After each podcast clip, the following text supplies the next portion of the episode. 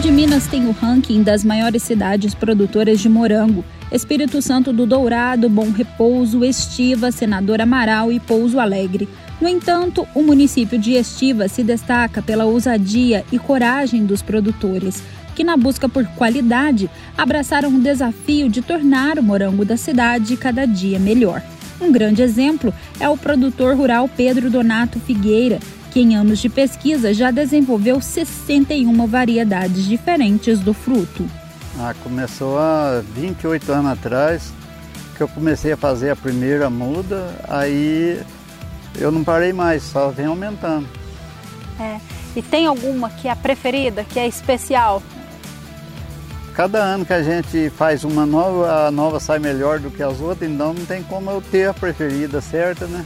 Eu comprava muda, é, de outras pessoas para plantar e dava vermelhão, morria tudo. Aí eu comecei a criar a minha própria muda para não ter problema com a doença mais.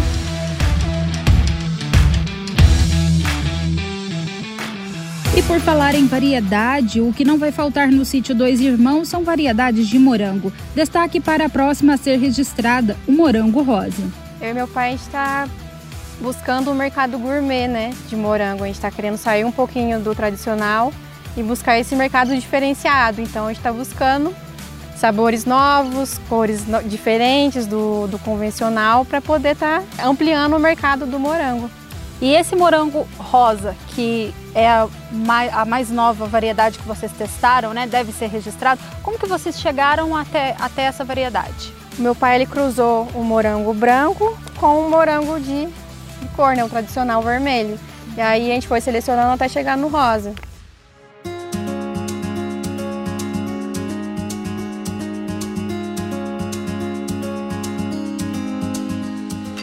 E novas cultivares também estão sendo desenvolvidas pelos produtores, focados em sua maioria no sabor e na qualidade do fruto. Tem uma, uma nova variedade que tem o gosto de mamão, é, vai ser um mercado diferenciado também.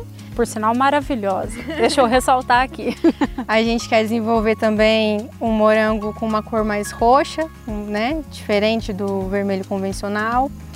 A gente está selecionando frutos com alto teor de açúcar, né? Os frutos mais doces, frutos firmes, que sejam produtivos e que tenham uma boa pós-colheita, né? Porque o morango é muito perecível, então tendo um fruto mais firme, uma boa pós-colheita, ele pode aguentar mais tempo até chegar ao consumidor final. Inclusive você falou para a gente do morango num tom mais escuro. Esse que nós temos aqui, ó, vamos mostrar para o pessoal é um tom mais escuro que vocês têm hoje, é isso? Sim. É um morango num tom mais escuro, quase quase vinho, né? Ele leva para um tom de roxo também. E vocês pretendem dar continuidade nesse projeto? Sim, a gente quer chegar no morango roxo. Totalmente, Totalmente roxo. Para o pessoal de casa entender, vocês já fizeram alguns outros testes aqui. É verdade? Já teve até morango preto, é isso mesmo? É, sim. A gente botou o nome nele de Pérola Negra. Mas aí ele era muito pequenininho, então a gente tem que fazer mais cruzamentos, mais melhoramento nele para ele ficar num padrão que a gente quer chegar.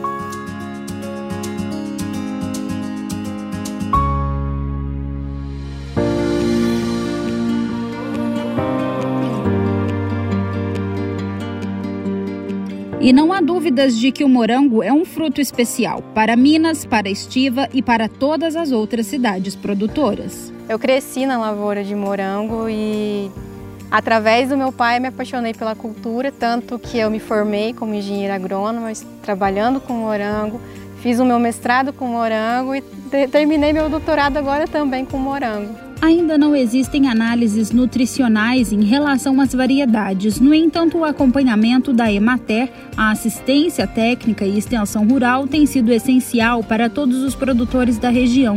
E o foco em qualidade e o manejo sustentável também fazem parte deste trabalho. A gente acompanha a produção deles e faz o controle de doenças, controle de pragas. E a gente está prezando pelo controle alternativo, usando produtos biológicos que são menos agressivos ao meio ambiente e muito mais eficazes. Né? Os produtores, é, é uma notícia boa que os produtores estão usando cada vez menos herbicida, cada vez menos defensivos químicos. É muito importante focar no manejo, no manejo sustentável, o mais sustentável possível para é, focar na qualidade e reduzir cada vez o número de resíduos de agrotóxicos. A intenção é que essas variedades sejam mais acessíveis ao produtor rural? Sim, o produtor de morango, ele cria uma independência do mercado estrangeiro, que ele tenha cultivares nacionais que, que auxiliem, é, que, que sejam competitivos com as cultivares estrangeiras, né? E o que, que representa o morango para o senhor?